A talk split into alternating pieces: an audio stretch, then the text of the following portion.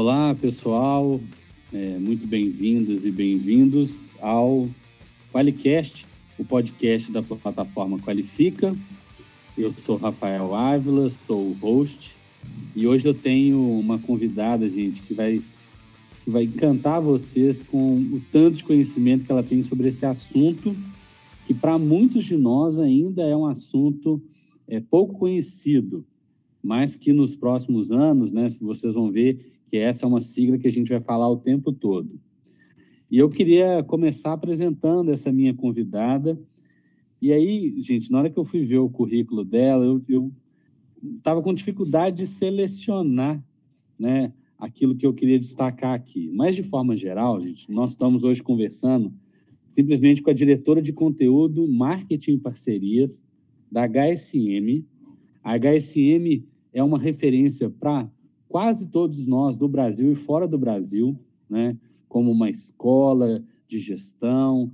Né, na verdade, a, a Poli vai nos explicar que é muito mais que isso. A gente conhece a revista, a gente conhece os eventos na né, Expo, e, e a Poli é diretora de conteúdo e marketing, mas também foi head de conteúdo, gerente de novos negócios e parcerias internacionais, né, diretora de é, professora da Fundação Dom Cabral, também para quem é da área de gestão sabe do peso que é a Fundação do Cabral.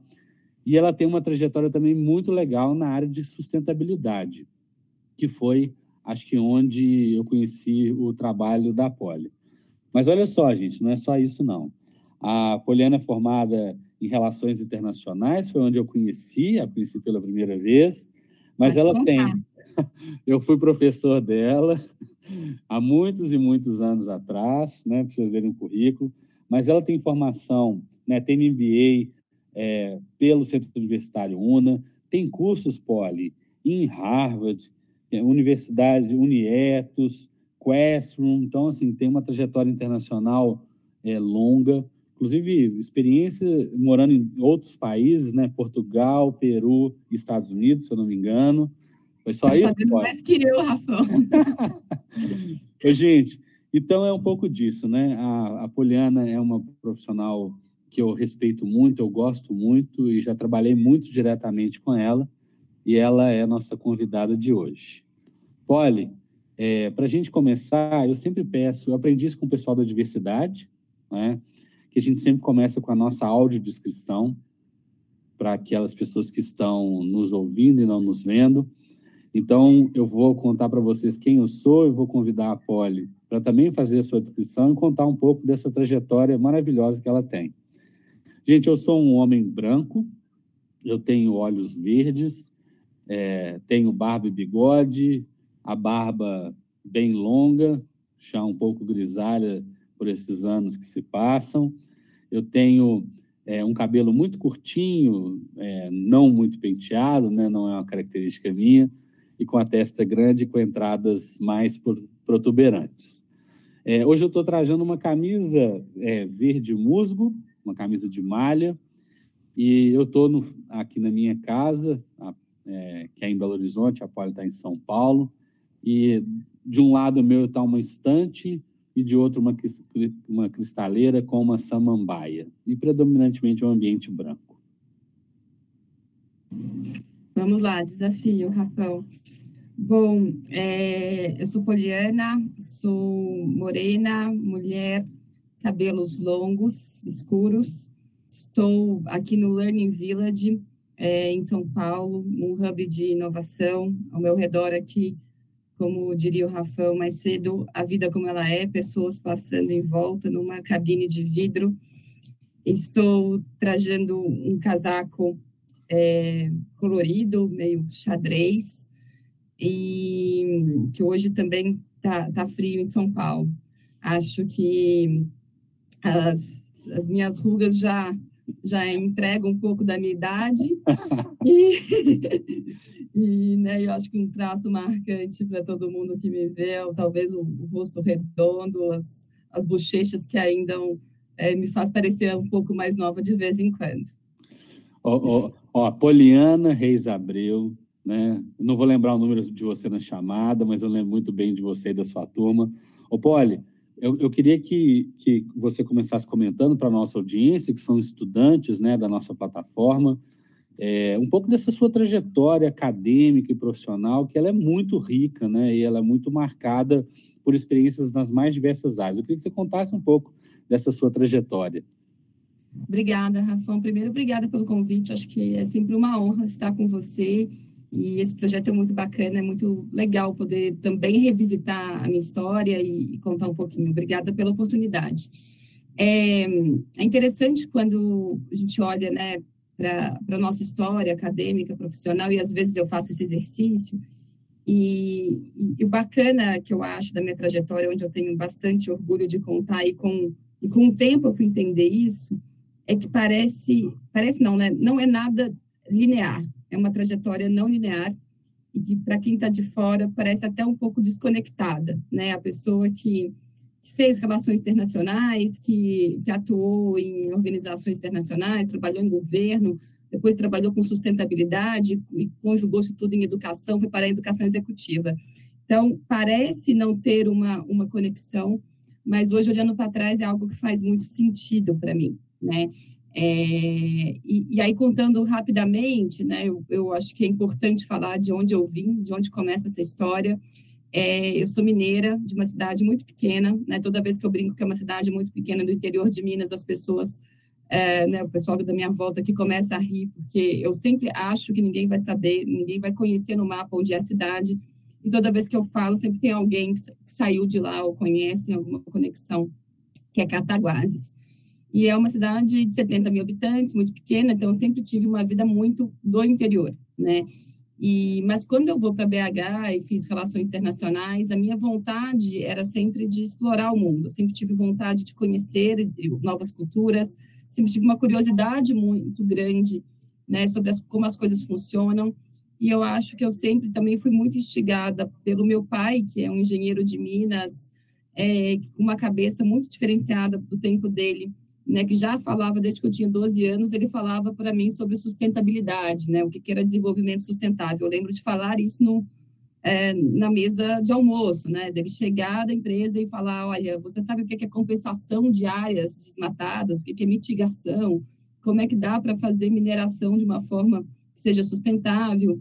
E, e, por outro lado, tive também uma influência muito grande da minha mãe, que sempre teve um olhar muito forte para o lado da, da educação, da humanização.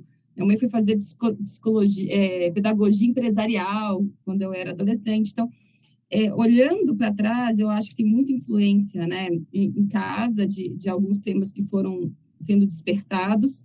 Quando eu era jovem, né, decidindo a faculdade que ia fazer, eu queria fazer jornalismo, eu tinha dúvida se eu faria jornalismo ou se eu faria direito. Acho que eu nunca te contei isso, Rafão, se eu faria direito. E uma vez, é, já vestibular na porta, meu pai perguntou, mas por que você quer fazer jornalismo ou direito? E falei, olha, direito porque eu quero direito internacional. Eu não quero nenhum outro direito. Eu quero fazer direito só porque eu quero trabalhar com direito internacional. E jornalismo é, porque eu gosto de escrever, gosto de me comunicar, eu quero trabalhar com, com mídias e tudo mais, então não sei que caminho seguir. Na época, é, surgiu a questão de que jornalismo, ah, não precisa de diploma para ser jornalista, né? Você pode cursar outras coisas, ter pensamento crítico, escrever bem, sem necessariamente ser jornalista. E eu entendi, vou ficar cinco anos numa faculdade fazendo direito para fazer direito internacional, por quê? E aí eu descobri relações internacionais.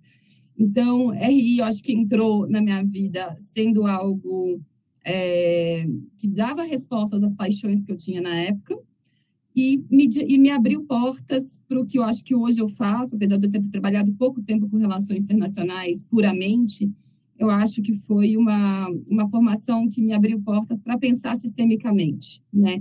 E quando a gente fala de ESG, a gente vai falar mais para frente, né? Eu, eu passei por algumas empresas trabalhando com sustentabilidade, trabalhei na Anima Educação com isso, na Fundação Dom Cabral, depois na consultoria Ideia Sustentável, sempre muito focada em sustentabilidade corporativa e acabou, né, que os caminhos vão se cruzando, que eu fui entrando cada vez mais nessa pauta, mas dentro de educação. E no meio do caminho me apaixono por educação executiva, que é o que eu faço hoje há mais tempo.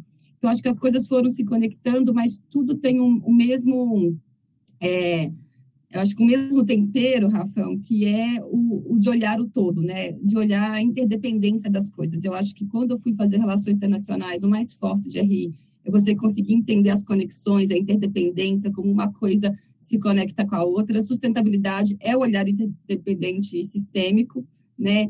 E tudo isso me garantiu é, viver isso na prática, né? A internacionalização, esse olhar de mundo, como você disse, eu tive a oportunidade de, durante a faculdade, morar em Coimbra, em Portugal. É, depois fui fazer um curso né, de negociação internacional em Utrecht, na Holanda, tive uma vivência também lá. E mais para frente, na vida adulta, morar em Boston, nos Estados Unidos, e depois uma experiência na América Latina que foi muito forte para mim, que foi no Peru, em Lima. E tudo isso aí conectando né, vida é, pessoal e profissional. Então, eu diria que a minha trajetória, ela não é, ela é não linear, é, mas ela faz bastante sentido quando a gente olha de trás para frente. Legal, eu, eu, acho, eu acho tão maravilhoso a gente ouvir as histórias do, daquelas pessoas que passaram na nossa vida, né, como estudante e tal, e eu, e eu quero marcar isso, né, que a, a Poliana, ela, ela, ela tinha uma maturidade, uma, e uma, talvez uma série de convicções que colocar, colocou ela muito na vanguarda desse que é o nosso assunto de hoje, né, é, hoje se chama ESG, é, né, que é o termo que as empresas estão usando, mas a, a Poliana está contando aqui uma história que desde sempre ela tratou do tema da sustentabilidade.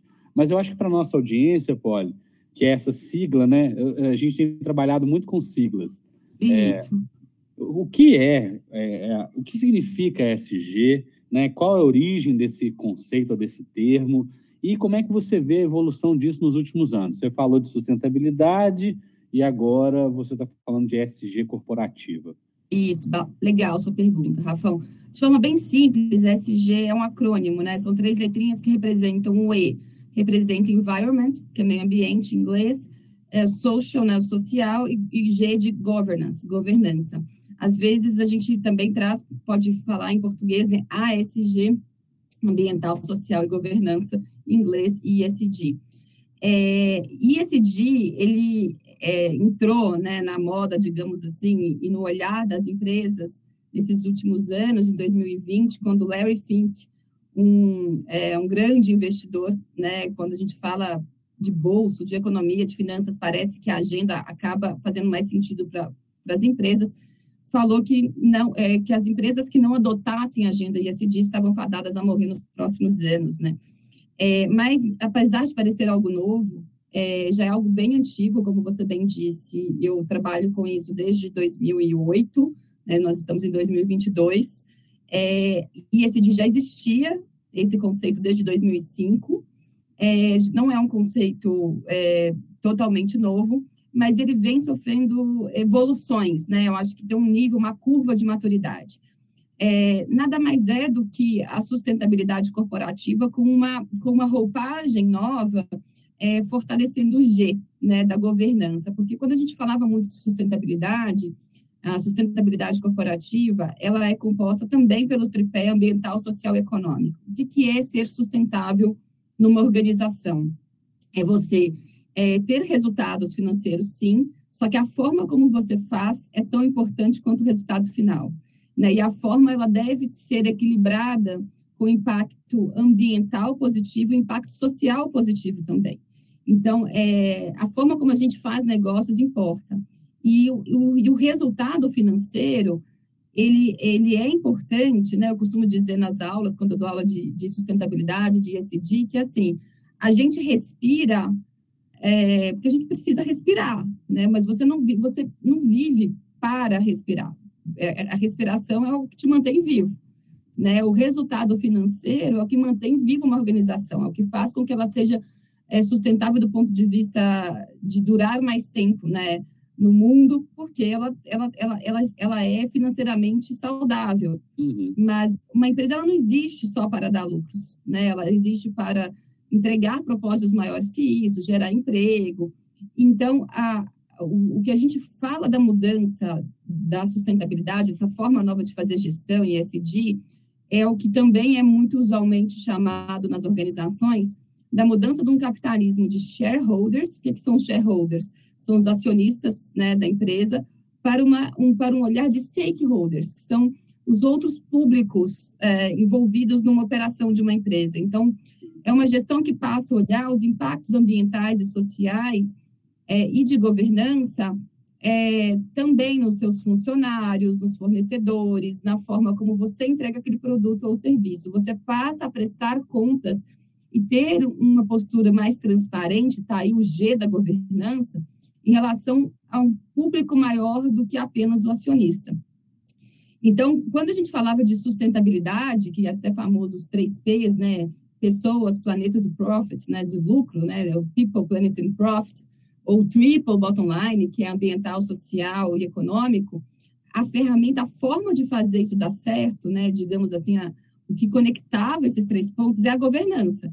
Que nada adianta você ter um, um ambiente, é, controlar, vamos supor, as emissões de, de gás carbônico, trabalhar a diversidade, a inclusão, se você não tem uma, um KPI, né? se você não tem os indicadores e a forma de fazer isso é transparente e clara para todo o seu público de relacionamento. Isso é governança, né? a maneira como que a empresa é gerida, a cultura que é colocada ali, a transparência e governança.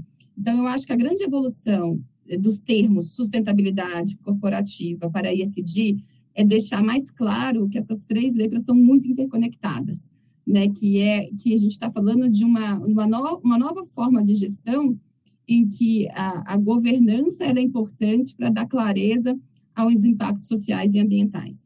E aí isso ficou mais forte nas agendas depois de, uma, depois de que tem um movimento das empresas, do mercado financeiro olhando para isso, que a gente passa a ter métricas é, para medir né, o desempenho e a performance das empresas, principalmente aquelas de capital aberto. Então, por isso que a gente vê um boom né, de ISD nos últimos anos. Ô, ô Poli, acho legal. Você tem, tem duas coisas que eu queria destacar na sua fala. Uma é, é, é que acho que recentemente né, saiu uma, praticamente uma determinação de que para as empresas operarem em bolsa, elas têm que ter é, métricas de ESG. Métricas de ESG estão é, é, bem estabelecidas, né? Então, se a gente está em companhias que, de alguma forma, vão fazer seu IPO, né, ou vão operar na Bolsa, isso é, é um, um, elemento é, fundamental. E eu acho muito legal também, né, essa pegada mais professoral da que, que a Poli tem de explicar, né, que é um, é um conceito que, de alguma forma, já tem pelo menos né, quase 20 anos, né, e você falar de 2005, mas que ganhou uma, um destaque, uma relevância, porque algumas pessoas importantes para né, nesse mundo da capitalista falaram, olha, isso é relevante para ter. Mas você usou um termo que, que eu tinha até uma pergunta preparada aqui para você, que era sobre a moda, ou sobre modismo, né? É, de alguma maneira, é, a ESG é um modismo ou, de fato, você acredita que isso é um novo paradigma na relação entre empresa, clientes, fornecedores, e a sociedade de maneira geral? Eu acredito que é um paradigma novo mesmo, assim, um imperativo na forma de fazer negócios, né? Porque a gente não, na forma de a gente encarar a vida, sabe, Rafa, o mundo como um todo de forma bem sistêmica, porque eu acho que ninguém é contra, né, é, a sustentabilidade, a, a, fazer as coisas direito. Quando você olha é muito mais coerente e consistente com o contexto, você fala, olha, não tem outra forma de fazer. O problema é que é, as pessoas, quando atrelam isso a custo, ou a dificuldade, ou algo a mais, aí vem o lado contra, né? Assim, o conceito em si é difícil você ser contra, falar que isso não faz sentido. Faz sentido. A dificuldade é que às vezes a gente não sabe como implementar. E aí algumas pessoas embarcam, algumas organizações principalmente embarcam no que seria uma moda, né? E faz disso algo pouco coerente, pouco consistente, só como uma alavanca de marketing, o que a gente chama de greenwashing. Então, existe o modismo, né? Existe o modismo de pessoas que, talvez com pouco repertório sobre o tema, no efeito de manada, vão entrar e vão entrar nisso por modismo, né? Por, por comodidade, enfim. Mas, em termos estruturais, é um novo paradigma, né? É, é difícil, por quê? porque tem um movimento, e aí isso não é só porque eu quero e a gente acha bonito e é coerente, existe um movimento muito forte, é, um do mercado consumidor.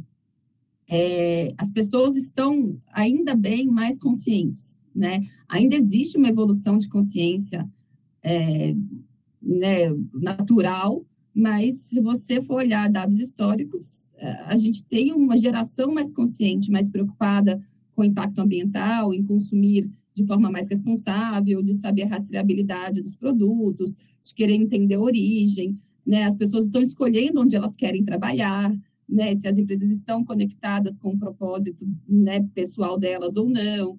Existe já uma, pelo menos uma informação, um conhecimento sobre a importância, né, da diversidade, importância da inclusão, é, a importância de, de pensarmos em assuntos que antes não estavam na agenda dos negócios. Então, isso já causa né, todo um movimento, é, por exemplo, para as empresas, relevante, que não tem muito como escapar. Se você quer atrair os melhores talentos, quer ter um processo de retenção, você vai ter que olhar para uma pauta é, de ESG, porque os colaboradores vão começar a exigir isso de um lado.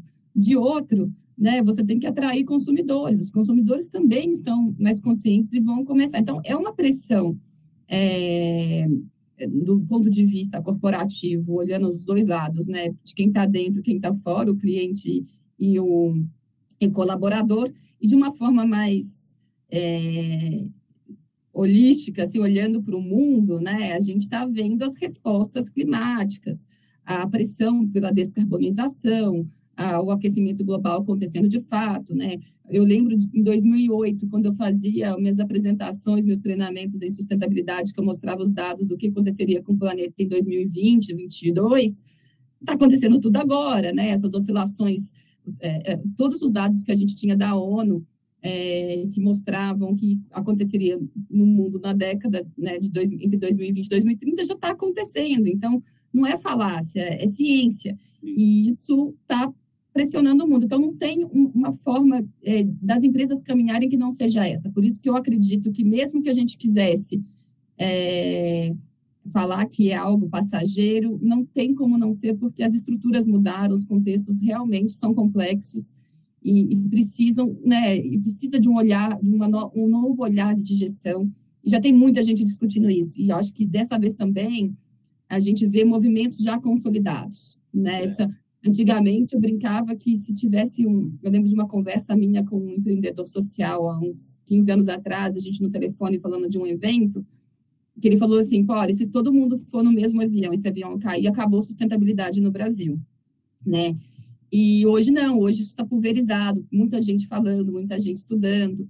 Hoje eu estava aqui, inclusive, no Learning Village, no encontro de ESG, pela manhã, com CEOs, né? Tinham 160 CEOs aqui hoje escutando falar sobre o que são as empresas B, as Benefit Corporations. Certo. Então, eu acho que é um movimento, Rafão, que não tem como escapar. Ô, Poli, eu acho interessante você comentar isso, assim, porque, de alguma maneira, a gente que é formado em relações internacionais, a gente tinha uma crença, talvez, é, muito ancorada, talvez num paradigma antigo das relações internacionais, é que dependeria dos governos para que mudanças né, mais estruturais elas, elas acontecessem. E pelo que você está trazendo aí na sua fala, a gente sabe que determinados governos ainda estão muito atrasados nessa perspectiva, mas que há um movimento corporativo das grandes empresas, instituições, que de alguma maneira estão forçando essa agenda governamental, não é isso? É isso mesmo, exatamente. É claro que com governos, né, a coisa andaria muito mais rápido. E a gente sabe que, que a gente precisa desse apoio governamental também mas isso não impede que as coisas aconteçam. Né? Eu acho que tem um movimento empresarial, um movimento de pensadores, um movimento da ciência, que quando é conjugado, né, a gente vê também essas mudanças não só top-down, mas bottom-up, né, de baixo para cima. E eu acho que a sociedade tem exigido isso, e isso é o curso, curso natural. Não que não tenham desafios, a gente sente em alguns momentos né, que a gente anda algumas casinhas para trás, é, com algumas né, com algumas questões colocadas por um governo ou outro, quando muda uma, uma figura ou uma liderança né, mais voltada para esse tema ou não, mas a, mas a caminhada das empresas eu vejo como uma evolução muito forte, assim, é, e que pode causar mudança independente do, do governo. Ô, Polly, a sua trajetória é interessante porque ela é obviamente particular, mas para os nossos estudantes, né, e também para aquelas pessoas que de alguma forma estão ali na porta do, do ESG, né? A gente fala sempre muito em conhecimentos, habilidades e atitudes, né? Como professor, a gente não pode é, negar a, a, a, discussão sobre quais seriam os conhecimentos que envolvem a ESG. Você falou de, né, do social, você está falando do econômico financeiro, você está falando do ambiental, ao mesmo tempo é, são outras coisas que estão envolvidas. Então, eu queria que você é, contasse para a gente um pouco né, quais são esses conhecimentos para alguém que vai trilhar esse caminho pela SG na, numa empresa, seja ela de porte pequeno, grande, é, e, e, também quais são as, as habilidades e competências que são necessárias para uma liderança ou para quem vai se tornar líder para olhar essa nova forma de gestão. Muito legal, Rafão. É complexo, né, essa, essa, essa pergunta, mas vamos lá, vou tentar é, ser mais objetiva aqui. Em termos de conhecimento, eu acho que todo conhecimento de mundo ele é importante, né? Eu fiz um artigo essa semana para a nossa revista, em que, em determinado momento, eu escrevi, né? É, tenham pessoas que te inspiram, mas não fique preso nelas. É, olha para o lado, né? Tenha um olhar diverso sobre o mundo. E eu acho que é isso. A gente tem que ter ali quem inspira, né? Qual o conhecimento que a gente vai buscar, mas para tra trabalhar com ISD, para trabalhar nesse mundo independente do ISD, é, a gente precisa ter um olhar que eu falei aqui algumas vezes, que é esse pensamento sistêmico, uhum. né? E esse pensamento sistêmico, ele passa por conhecer de várias, de várias competências, conteúdos e habilidades. É, é, e uma delas, né, algumas delas, eu acho que primeiro é, é aprender essa leitura de mundo, né, aprender a analisar, acho que analisar é, sem julgamentos, né, entender primeiro a complexidade das coisas, porque a, quando a gente fala de SD, são problemas complexos. A gente está falando de questões de, de fome, de, de desemprego, a gente está falando de desmatamento, a gente está falando de questões ambientais, sociais, de governança, são questões complexas que não têm resposta simples. Legal. E para você analisar questões complexas, né, a gente precisa é, não é preto no branco, você precisa analisar o contexto e fazer a interpretação desse contexto. Então, é buscar por é, conhecer mais de, várias, de, de, vários assuntos. Então, tem que entender sobre meio ambiente, né? tem que entender sobre história, sobre sociologia, tem que é, estudar sobre direito, compliance, tem que entender também sobre o mundo dos negócios, senão você fica muito fora do fazer acontecer, né? E que também tem a lógica de negócio. Uma coisa é você entender é, todo o conceito que é importante por trás, né? Toda a ideologia que é importante por trás da, do ISD, mas como você fazer isso acontecer, tem que entender de inovação, tem que, tem que entender sobre é, como eu crio um plano de negócio, como eu tiro um projeto do papel, né? Como eu faço, é, e tem habilidades importantíssimas, porque como você vai tirar ideias, né, do papel totalmente complexas, vai tentar desenvolver soluções para problemas muito é, complexos, tem uma habilidade que é importantíssima, que eu falo que é o intraempreendedorismo, se você está dentro de uma organização ou se você vai empreender, né, o empreendedorismo. Mas essa atitude de, é, de, de tentar é, descobrir soluções, né, de propor novas ideias, eu acho que o intraempreendedorismo e esse olhar inovador, ele é muito importante, né, essa criatividade também, o olhar de resolução de problemas, ela é muito importante para quem está nessa carreira. O, a antiga frase, né, apaixone-se pelo problema, ela é muito importante. Então, essa atitude de se apaixonar pelo problema, era importante, apaixonar por qual problema? Qual problema social eu quero resolver? Que problema ambiental eu sou capaz de resolver de uma maneira como nunca foi feita antes. E aí eu acho que tem uma outra, um outro olhar que é muito importante e que a gente tem, é, talvez, a, a, alegria, né? Tipo, a, gente tem a, a, a, a boa... É, que bom que a gente está vivendo numa era que a gente tem tecnologia, porque eu acho que há pouco tempo, talvez a gente tivesse mais dificuldades de falar, de resolver esses problemas complexos. Então, acho que um tempero interessante, que bom que a gente está vivendo numa época em que tem tecnologias que a gente pode eh, escalar né, essas, essas soluções. Então, eu diria que também aprender sobre tecnologias, isso não quer dizer que você vai ter que operar, dominar tecnicamente, mas entender para que, que as tecnologias ditas que a gente fala aqui na Singularity exponenciais existem e como que elas podem ser usadas para resolver esses problemas sociais, ambientais da sociedade. Então, é, a gente né, costuma dizer, como professor e quem trabalha com educação, daquele profissional que a gente chama de T-shaped. Né? O que, que é o profissional T? É aquele que tem uma profundidade na, na, na base do T, né? No, essa parte do T aqui. É a sua especialidade, é aquilo que você é especialista. Então, no nosso caso, nós somos formados em relações internacionais. A gente tem uma especialidade ali naquilo.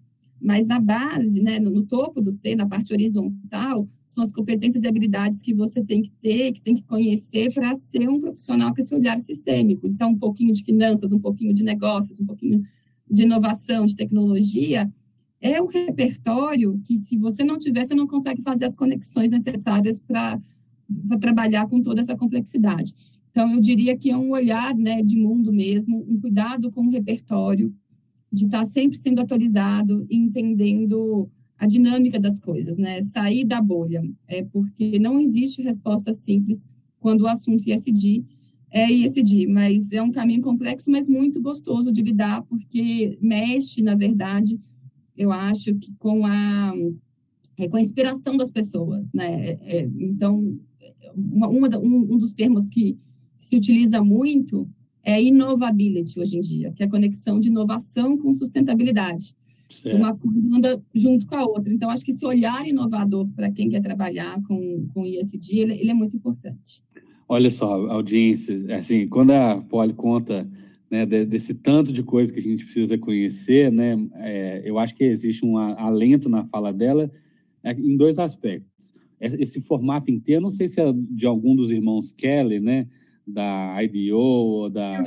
É, do Tom do, do é, Kevin Se é o Tom, se é o outro. Eu lembro que a gente aprendeu isso até ele esteve num evento da, na HSM alguns anos atrás e é muito é, marcante. Acho que ele veio trazendo livros 10 Faces da Inovação.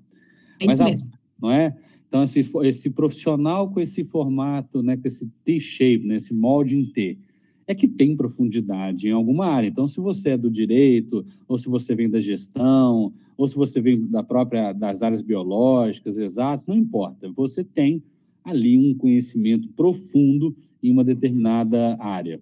Mas é não perder de vista, né, o que a Paula está dizendo, é que para lidar com o ISD, você vai ter que conhecer um pouco de várias outras áreas, né, ou de vários outros campos, né? Então, você, esse é um formato é porque faz muita interlocução, né? Você tem, Exato. Que, tem que comunicar com as outras áreas. Por exemplo, o ISD, ele não é uma coisa de uma área só.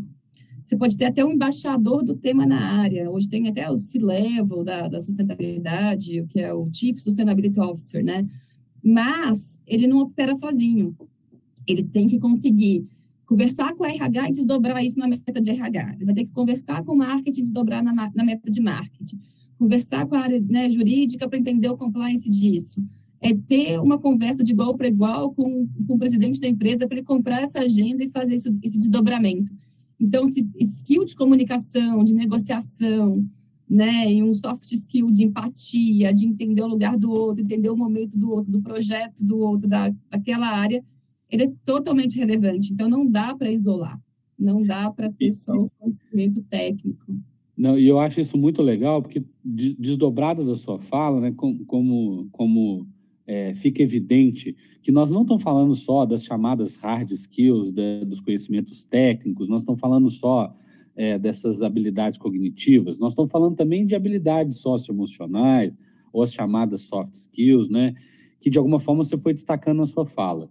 E aí, para além desse conhecimento óbvio, né, talvez em finanças e economia, mas também em em sociologia e, e no próprio meio ambiente, você foi destacando, olha, criatividade, essa inovabilidade, né, que é uma junção de inovação com sustentabilidade, mas também essa capacidade de fazer leitura de mundo, que isso não é uma coisa trivial e não necessariamente se aprende assim numa, não existe uma disciplina na escola, na faculdade que você aprende isso.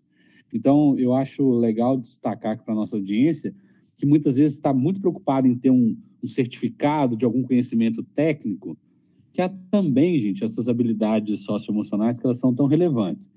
E você falou desse diálogo e comentou agora, né, Polly, da questão da liderança. Então, eu queria que você contasse para a gente a sua visão é, sobre liderança, você trabalha com executivos, acho que quase que é, 100% do seu tempo.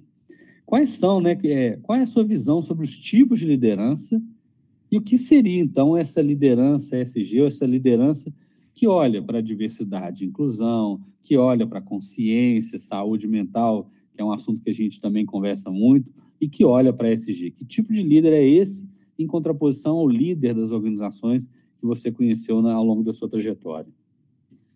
Muito bom, Rafa. Para mim, de forma bem resumida, é o líder consciente, né?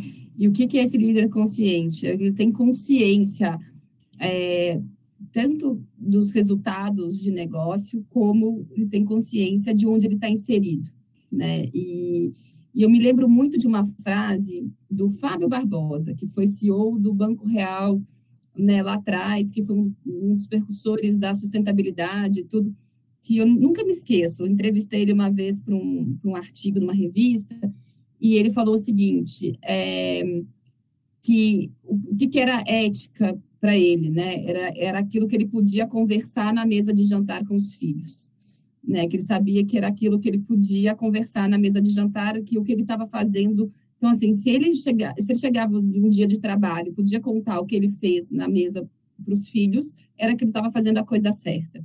Então, eu acho que a liderança, ela é essa liderança ética e consciente, né? Que a gente precisa para tocar negócios com essa visão, com a gestão de ESG, de sustentabilidade. Eu costumo dizer que às vezes a gente atrela ISD como algo a mais a ser feito, né? A sustentabilidade como algo a mais a ser feito pela liderança. E a partir do momento que a liderança coloca isso como algo a mais, eu acho que ela está perdendo a, a, noção do que, que é de fato ISD, né? E não é algo a mais, é, é uma lente. Então, é uma forma de você enxergar aquilo que você já faz.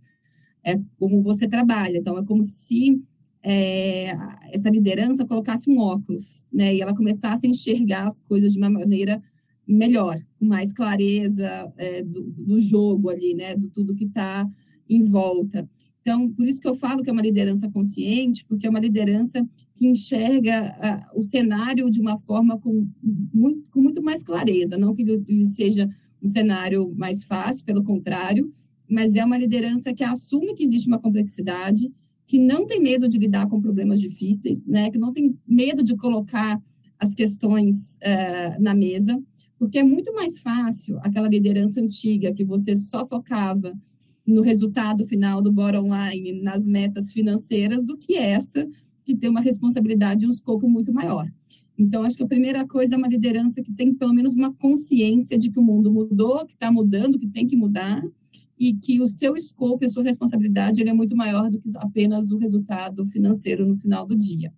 Eu acho que é uma liderança que é uma liderança também mais humana, né? Que ela entende a importância das relações, a importância das pessoas para a organização, é, que entende a importância do que a gente chama de integralidade, né? A pessoa ela não vai é, ela não vai trabalhar é, ela, ela, ela, não tra, ela não entra no modo on trabalho off né vida pessoal as coisas estão misturadas hoje em dia e se a gente não entende isso é, isso não é uma liderança humanizada não é uma liderança que vai conseguir o melhor das pessoas não vai não vai conseguir com que as pessoas coloquem o seu propósito em movimento dentro da organização então, acho que quando a gente fala de SD, a gente precisa com que as pessoas coloquem toda essa vontade de fazer acontecer, né? De, de, como a gente brinca da singularity aqui, o moonshot, que é aquela ideia né, que vai fazer transformar 100 vezes mais, né? Não 10, 10 não um, 10, um bilhão de pessoas, né? Um bilhão de pessoas, impactar um monte de gente e tal. Quem quer fazer isso, né? Que é esse dia na veia, quer falar, que impactar socialmente, meio ambiente e tudo, ela tem um propósito ali. Então, essa liderança para dar espaço para essa pessoa tem que ser uma liderança mais humana que, que, que entenda isso também. E, ao mesmo tempo, eu acho que tem que ser uma liderança que está é, em constante movimento de aprendizagem. Ah, é... Legal você comentar isso, porque era uma pergunta que eu ia fazer. Você escreveu um artigo né, sobre é, aprendiz serial, que saiu na, na revista, está uhum. tá nas, nas redes aí. E, e eu ia te perguntar, você está falando de tanto desse líder, é um líder que aprende o tempo todo, e como que ele aprende? Ele aprende o tempo todo e ele assume que ele tem que aprender o tempo todo, que é diferente daquele líder, né? Você perguntou dos líderes antigos, a gente está numa mudança, numa transição né, de gestão, alguns chamam de gestão pós-moderna, né, o que, que, era o líder antigamente, até pouco tempo, né, qual era a nossa visão de líder? Aquele que era inquestionável, que tinha resposta para tudo, e era também um herói solitário, né, porque não tinha muito com quem trocar. E esse líder, ele não podia se colocar no lugar de vulnerabilidade, de falar, olha, eu preciso aprender, eu não sei sobre esse dia, eu não entendo desse assunto, né, eu, eu preciso aprender. Isso, isso era irreal, era difícil você encontrar um líder que, te, que colocasse nessa posição de humildade. E eu acho que essa liderança, né, para os contextos atuais, ela tem que ser uma liderança que aprende e que assume que tem que aprender. Então, assume essa vulnerabilidade, que não é fraqueza, é vulnerabilidade diferente. De falar, olha, eu tenho muito que aprender e coloca isso em movimento. Então, esse meu artigo do aprendiz é, serial é, foi, foi muito nessa linha, né, de, de como que você aprende sempre. É, eu acho que uma das formas de aprender sempre, é, de fazer o que a gente chama de lifelong learning, Rafael, é, é, primeiro ser curioso, né? Ser curioso sobre você, sobre o mundo. Acho que tem que é, que essa curiosidade ela, ela, ela tem que estar tá ali.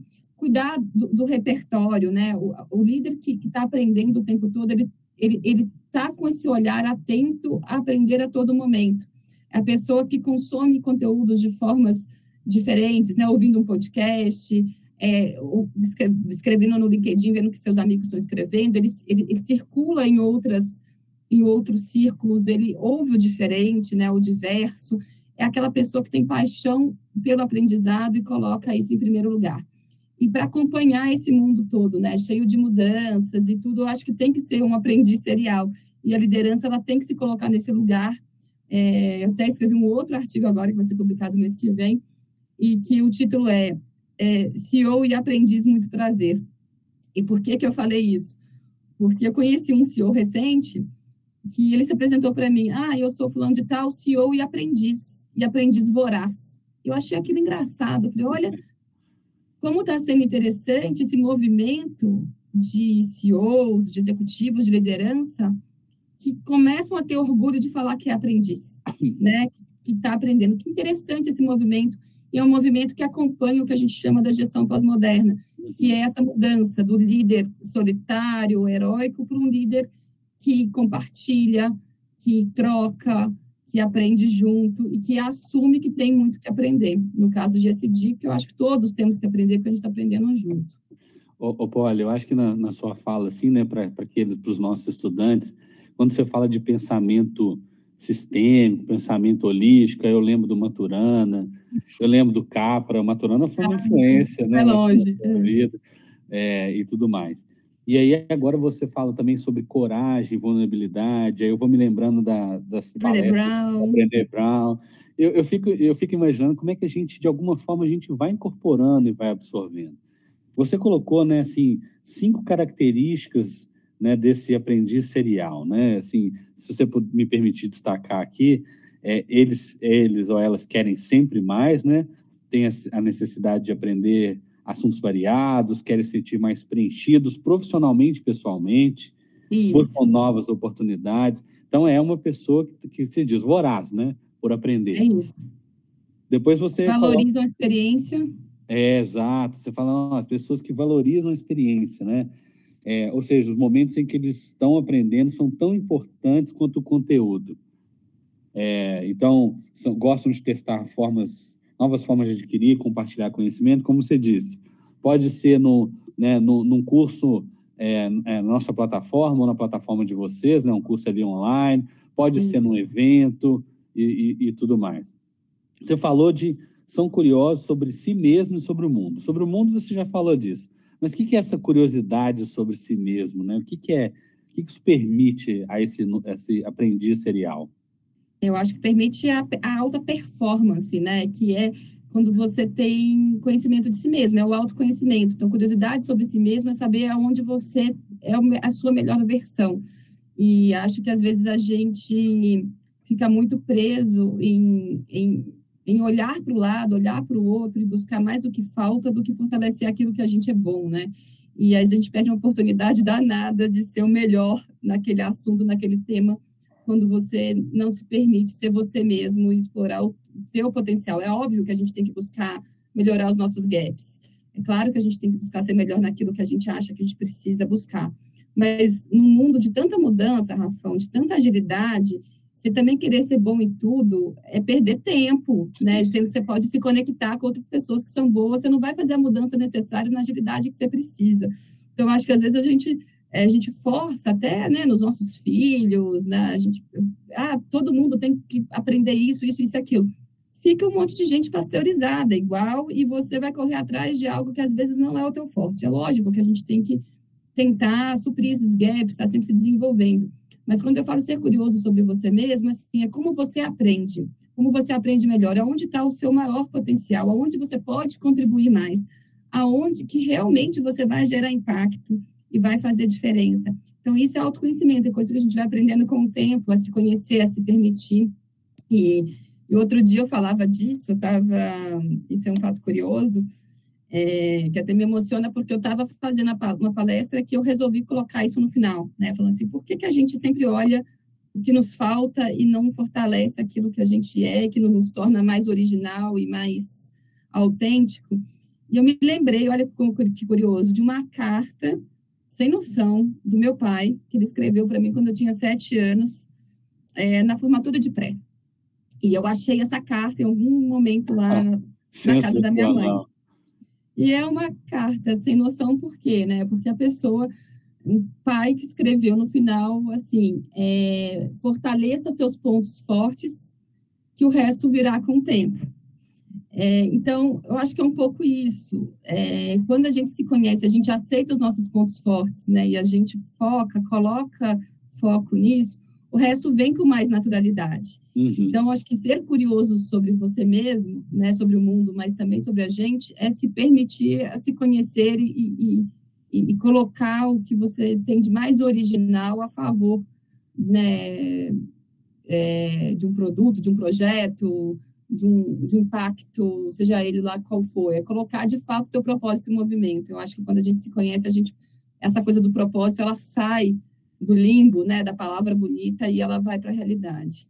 Não, e, e, e, eu acho legal você colocar isso, porque a próxima, a quarta característica é ser corajosa, né? Os, os essas lideranças são corajosas. Então, é, você olhar para si mesmo também é um ato de muita coragem, né? De você encarar as vulnerabilidades e tudo mais. E aí, né, a, a coragem, né? É, e, e, por fim, você coloca: importam-se menos com o que sabem, mais com o que podem aprender que na minha visão isso é uma postura de muita humildade, né? Ou seja, de você reconhecer de que você não sabe determinadas coisas, mas que de alguma maneira você pode aprender, não é isso? É isso. Eu acho que quem tem paixão por aprender está sempre olhando para frente. Né? Acho que a gente tem um olhar de futuro que é muito forte, que é isso. Assim, eu estou aprendendo agora, mas eu, eu tenho mais vontade é, é, do que ainda posso aprender, né? Então, do que, que eu posso ainda conhecer, do que, que isso pode me proporcionar e eu acho que quem tem essa, essa atitude, né, de, de, de sempre buscar aprender mais e não se apegar às suas verdades, né, e eu acho que isso também é importante, porque a partir do momento que você tem mais vontade de, de né, se apegar mais ao que você pode aprender do que você sabe, você também é capaz de, é capaz de, de desaprender um pouco, né? É. É uma frase que está muito sempre lá aí na HSM, né? Essa capacidade de desaprender, re reaprender. Reaprender. É a gente fala bastante disso. Por que desaprender, né? Porque a gente foi, a gente aprendeu muitas coisas no mundo de contextos diferentes. E uma coisa que eu falo muito com o meu time aqui, né? A, a educação, o aprendizado, é se dá no contexto. Se você tira o contexto, tudo se perde. Uhum. Se você aprendeu num contexto em que, por exemplo, fazer gestão era uma gestão totalmente hierárquica, manda quem pode, obedece quem tem juízo, faz sentido eu ainda ficar insistindo nesse aprendizado? É melhor eu desaprender isso e aprender o que, que é uma gestão né, é, mais ágil, o que, que é, é um poder distribuído dentro das organizações, o que, que é ISD, então, são aprendizados que às vezes não fazem mais sentido para o momento que a gente vive. E aí depende de muita coragem, né, Rafão, da gente desaprender algumas coisas que para a gente talvez tenham sido verdades absolutas por muito tempo. Ô, ô, Poli, eu acho que, que você tem, tem muito tempo que você está envolvida com a educação executiva, né? É, assim, quais são essas tendências da educação executiva? Porque a gente, é, vamos lá, a gente de alguma forma aprende é, a, coisas sobre liderança, mas ao mesmo tempo também a gente vive questões de liderança. Como é que você vê essas tendências na educação executiva? ESG você já está lecionando integralmente em qualquer curso para formação de líderes e CEO desse país, não é isso? É isso. Eu acho que a tendência é, é olhar esses novos contextos, então, entrar na pauta assuntos que até então não eram da pauta dos negócios, e esse dia é um deles, né? Humanização, saúde, eh, saúde mental, que não eram temas que se falavam com a liderança. Então, isso a gente tem visto, Rafa, nos últimos anos, uma busca muito constante das empresas. Né? É, teve um ano que a gente, do que a gente deu de treinamento para falar de confiança, era uma coisa louca. falei, gente, como assim as empresas estão nos pedindo programas, treinamentos para falar de confiança? Então, a gente vê uma, uma, tendência numa humanização mesmo, numa busca pelo que a gente chama né, dos soft skills, dos, dos comportamentos, de falar de comportamento da liderança. Uma outra tendência muito forte é, que eu vejo é dessa liderança da, do executivo entender a aplicabilidade das tecnologias. Então, esse olhar para a tecnologia, mais humanização, eu acho que é algo muito forte. É, em termos de formato, eu acho que, que tem uma tendência muito grande de buscar formatos mais leves. Né? O, o mundo corporativo ele já é muito duro. E a gente entendeu que as pessoas, para aprenderem, independente delas serem altos executivos, precisa se emocionar para aprender, a gente precisa é. sentir para aprender, né? E não precisa ser chato aprender, então não precisa ser maçante, duro. Então, tem tido também um movimento das escolas de negócio, das consultorias em educação executiva, de buscar novos formatos. Formatos, às vezes, pílulas de conteúdos mais curtinhas, é, formatos de áudio, como podcast, né, artigos menores e formatos que garantam também que as pessoas troquem mais. As pessoas, elas estão, os executivos, eles estão pedindo mais troca, né, entre eles e, e aprendizado. Então, essa coisa de você é, trazer emoção para o aprendizado executivo, ele também está em pauta, porque é, uma, é, uma, é a forma como a gente consegue guardar melhor as informações, né? Então, quando você se emociona, você lembra, né? Você lembra de alguma coisa que te faz a conexão e, e, te, dá, e te dá esse aprendizado. Uma coisa que a gente tem trabalhado muito aqui na HSM há uns anos, né? Já tem alguns anos e, e tem ficado cada vez mais forte a procura, é o que a gente tem chamado de live cases, é, que são o edutainment, né? É uma, é uma, é uma, é uma tendência que é juntar entretenimento com educação. Eu estou olhando muito para isso ultimamente, que, é, que são formatos é, que você tem uma parte de entretenimento, mas que ao mesmo tempo você traz um conteúdo com profundidade, mas com leveza ao mesmo tempo.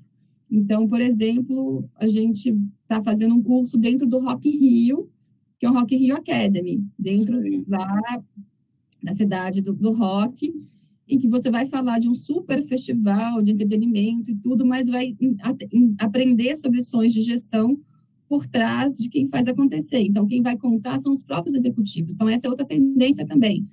É, Você está falando que... também do Rock in Rio, vocês também fazem Fórmula 1, não é isso? Fórmula 1 também, dentro do né, Interlagos também, de repente vai falar, por exemplo, é, na Fórmula 1, vamos falar de alta performance, de tecnologia, de gestão de risco, pelo case da Fórmula 1. Né? Legal. Né, pilotos contando quem está por trás. E isso também é uma outra tendência das pessoas quererem ver quem faz na prática. Né? Então, educação executiva, a gente tem trazido cada vez mais executivos, gente que está no dia a dia, para trazer esse conhecimento prático. Então, acho que essas são as principais coisas que estão ditando a educação executiva e que está transformando esse mercado em algo muito mais é, bacana, mais atrativo né, para quem tem uma vida corrida, uma agenda difícil, ter vontade de, de aprender mais, né?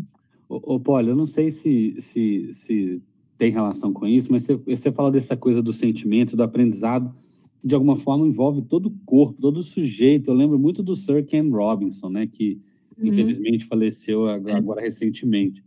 Acho que tem alguns anos, assim. Eu, até, eu me lembro que até me emocionei porque foi alguém que me influenciou bastante na minha trajetória de educação. E você falou assim de lifelong learning, e aí você falou de formas de aprender. Eu, eu, a gente está caminhando para o fim do nosso podcast, mas eu queria que você comentasse talvez dois assuntos, né, para mim. É, o, o lifelong learning é questão do ensino remoto e solitário. É, você já aprendeu em plataformas, vocês têm as suas plataformas, a gente também ensina por meio de plataforma. Esse, o aprendizado híbrido, que envolve percorrer eventualmente trajetórias assíncronas, mas também é, é, momentos síncronos, também aprender na plataforma, mas também aprender no presencial. Como é que você vê essa tendência? Né? A gente viu a pandemia que levou todo mundo para o online. Como é que você tem visto essa educação, educação corporativa, né, nessa nova lógica e nesse novo momento? Super, super pertinente sua pergunta, Rafão, porque eu acho que a gente está num momento de convergência. Eu vejo como convergências, assim.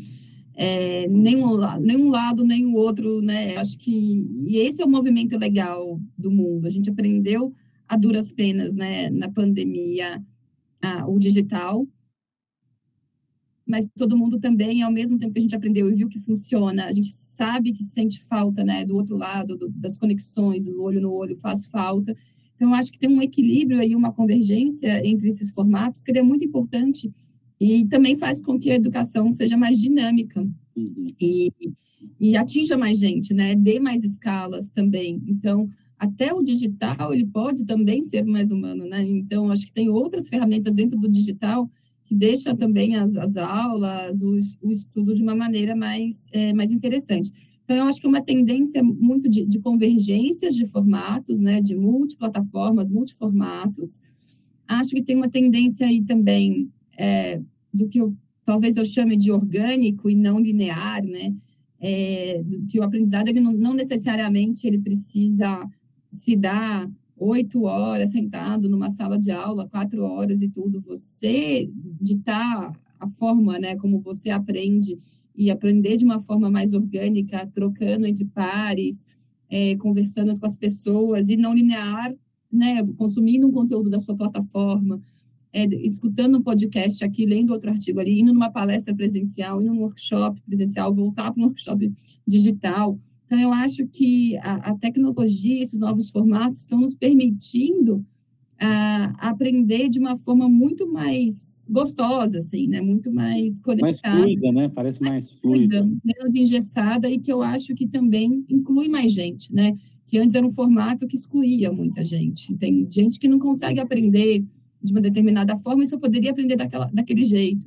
Hoje eu acho que tem formatos que permitem que mais pessoas aprendam, que mais pessoas é, tenham a possibilidade de se desenvolver, de se transformar em formatos que, que conversem com você, né? De certa forma personalizado, mais escalável, né? Pela, pela tecnologia. Então, eu acho que isso talvez seria um pouco dessas, dessas tendências, assim, a convergência entre todos esses formatos. Ô, Poli, preparando a minha entrevista aqui com você e conhecendo o seu trabalho de perto, eu tenho uma pergunta, eu tenho uma tese que tal, talvez você possa dizer se faz sentido ou não. É, eu queria que você falasse sobre a questão da liderança feminina. Então, um dos melhores livros que, que eu já li da, da, da HSM era o, era o Poder Liderança Shakti, né? Poli, você acha que ESG, diversidade e inclusão, essa liderança mais humanizada ou mais consciente, isso coincide com a ascensão das mulheres nas posições de comando nas organizações? Olha, olha a hipótese. Olha a hipótese, é. É que eu preciso pensar sobre isso. é, eu não sei se é, não sei se é só uma coincidência, né, Rafão? Uma, boa é, é, hipótese. Eu, eu, acho que é por isso, assim, eu, eu comecei a pensar, falei, gente, olha os assuntos que hoje estão em voga.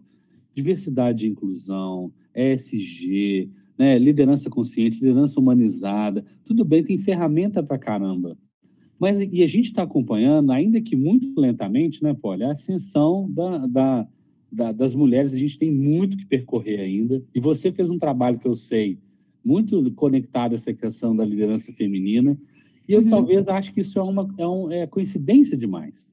É, eu acho que é coincidência demais. Eu, eu, eu, diria que isso é uma sincronicidade, né? Assim, acho que as coisas estão conectadas. Acho que, na verdade, tudo faz parte de um único movimento, né? As coisas não estão isoladas. E, e quando eu penso em liderança feminina e ascensão, claro que a gente tem muitos caminhos a percorrer aí também, mas tem uma evolução de fato eu acho que as mulheres que, que ocupam hoje posições de trabalho, na sua maioria, têm essa agenda de SD mais forte, né? essa agenda da diversidade. Isso acaba puxando outras mulheres, outros homens, outras pessoas a olharem para isso. Então, tem um trabalho de formiguinha aí feito por muitos anos, né? É, normalmente é uma agenda é, comprada mais fortemente pelas mulheres, né? Principalmente quando você pensa na diversidade, na inclusão, porque é, a gente passa por isso, né? Ao longo da nossa trajetória profissional, então isso fica mais latente. Então, quando a gente sente, é mais fácil você falar, você tem um lugar de fala muito mais forte. Então, acho que as mulheres, as lideranças femininas, normalmente elas puxam bem esse assunto. É, mas tem também um negócio, né, que eu acho que tem no livro do, do Liderança Chá que te fala que eu gosto. Eu tenho até um pouco de cuidado quando falar de liderança feminina, né, porque é, é mais sobre a energia do feminino do Exato. que a, o gênero de fato, se é mulher ou homem, né. Acho que todos nós temos, né, essa energia feminina do lado mais da intuição, do lado do mais maternal e, que isso pode estar presente nos homens também, só que os do homens... cuidado, né? Do cuidado, né? A gente está falando muito de economia do cuidado ultimamente, né? Que, é um, que são características voltadas para a energia feminina, independente do gênero, né? É, e tem a energia masculina, mais pragmática e tudo que todos nós temos. E o, o, bacana desse livro é que ele fala do equilíbrio entre essas duas energias, independente de você é homem ou mulher.